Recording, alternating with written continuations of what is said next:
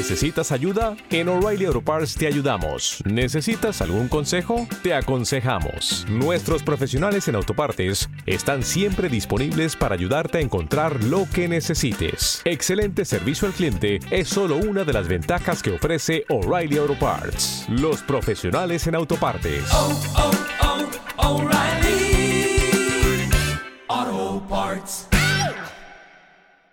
Muy buenos días. Pues sí, un día más muy pendiente seguimos de las movilizaciones agrarias por las carreteras de Castilla-La Mancha.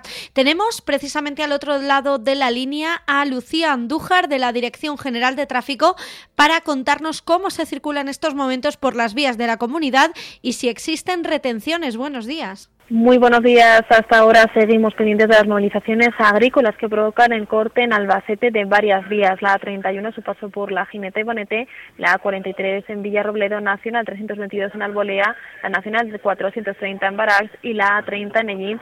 Todo ello en ambos sentidos. Al margen de esto van a encontrar intransitable en Cuenca la A3 en Minganilla en ambas direcciones. Les pedimos, por lo tanto, mucha precaución en las carreteras. Gracias, Lucía Andújar de la DGT. Conectaremos con la Dirección General de Tráfico en próximas ediciones informativas para seguir al corriente de cómo están las carreteras. Por otro lado, 163.220 personas solicitaron asilo en España durante 2023, lo que supone un 37% más que en 2022, según ha revelado la Comisión Española de Ayuda al Refugiado en su informe Más que cifras. En concreto, en Castilla-La Mancha solicitaron asilo durante el pasado año 5.787 personas.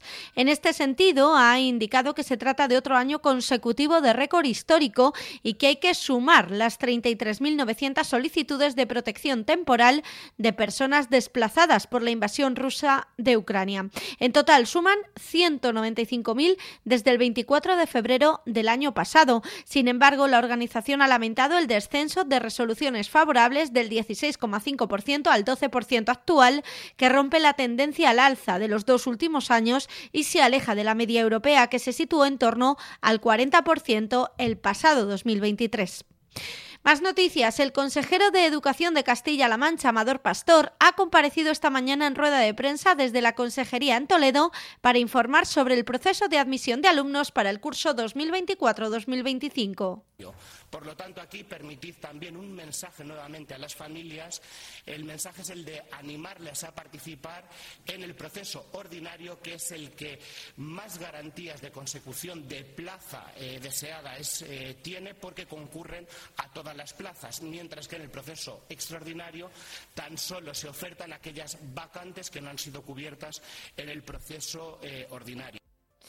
En ese sentido, el consejero se refiere a que la bajada de ratios ha tenido también un efecto positivo, ya que si se hubiera seguido con las ratios del año 2014, dice que podríamos decir que nuestra comunidad tendría 1.141 unidades menos de escolarización, que se corresponde también con la pérdida de profesorado y, sobre todo, a mayor número de alumnos por aula. Por otro lado, ha señalado que el total de vacantes ofertadas son 119.827 plazas, de las cuales 31.300 92 son del segundo ciclo de educación infantil, 37.476 plazas en educación primaria, 28.171 en secundaria y 22.788 plazas en bachillerato.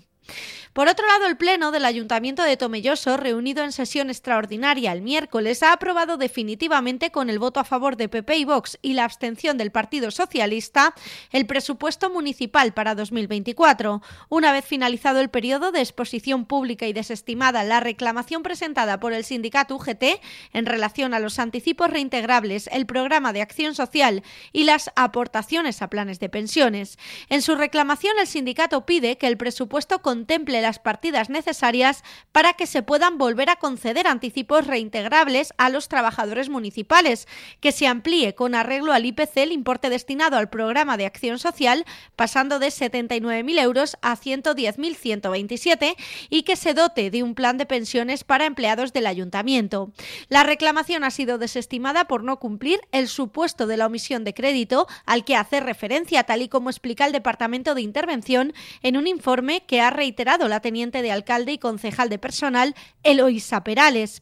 Por su parte, el Grupo Socialista, que en diciembre votó en contra del presupuesto municipal, Ahora, en esta ocasión, ayer en el Pleno, se ha abstenido, ha explicado su portavoz Francisco José Barato, por responsabilidad, al entender que lo que viene a Pleno es la alegación de UGT para su toma en consideración, cuya desestimación está técnicamente suficientemente motivada en el informe de intervención. Barato pide a la concejala de personal que tome nota y atienda y escuche las reivindicaciones del sindicato UGT en la negociación colectiva. Considera que los anticipos reintegrables se podrían volver a regular en casos de necesidad justificada. Y hablamos de ciencia porque ¿puede llegar el azúcar a ser perjudicial para nuestra salud? ¿Sabemos realmente cuánta cuánto azúcar consumimos? Esas son las preguntas que se han respondido en el taller del proyecto de divulgación científica Ciudad Ciencia de Valdepeñas. Se trata de una iniciativa que desarrolla el Consejo Superior de Investigaciones Científicas, el CSIC y el Ayuntamiento, tal como ha recordado la teniente de alcalde de Cultura, Vanessa Irla. Y es una manera el, el, objetivo es dar a conocer de una manera divulgativa y de una manera cercana todos los estudios que se están eh, realizando, todas las investigaciones, pues de alguna manera poderlas acercar a la población en, en general.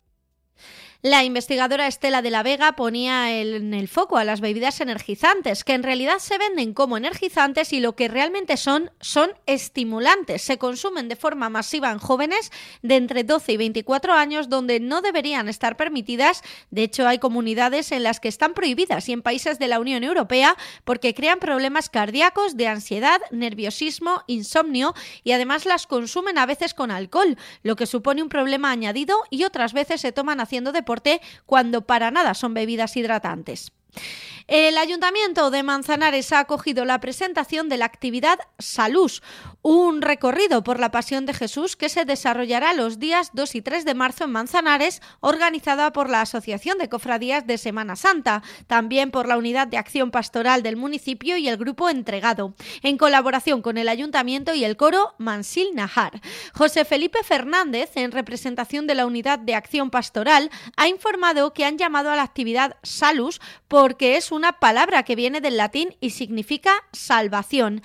Es un nombre corto, directo y que nos acerca al significado de lo que se pretende transmitir con este proyecto. Y es que Jesucristo, con su entrega en la cruz y la resurrección, nos ha dado la salvación a todos. Además, con este proyecto intentamos que quienes lo visiten se sientan interpelados en cómo ellos pueden ser salvación para los demás a través de sus acciones. Se trata de un teatro de carácter inmersivo en el que se propone un recorrido por diferentes de Manzanares para dar a conocer los pasos que componen la Semana Santa de una manera diferente a cómo se ven en los desfiles procesionales.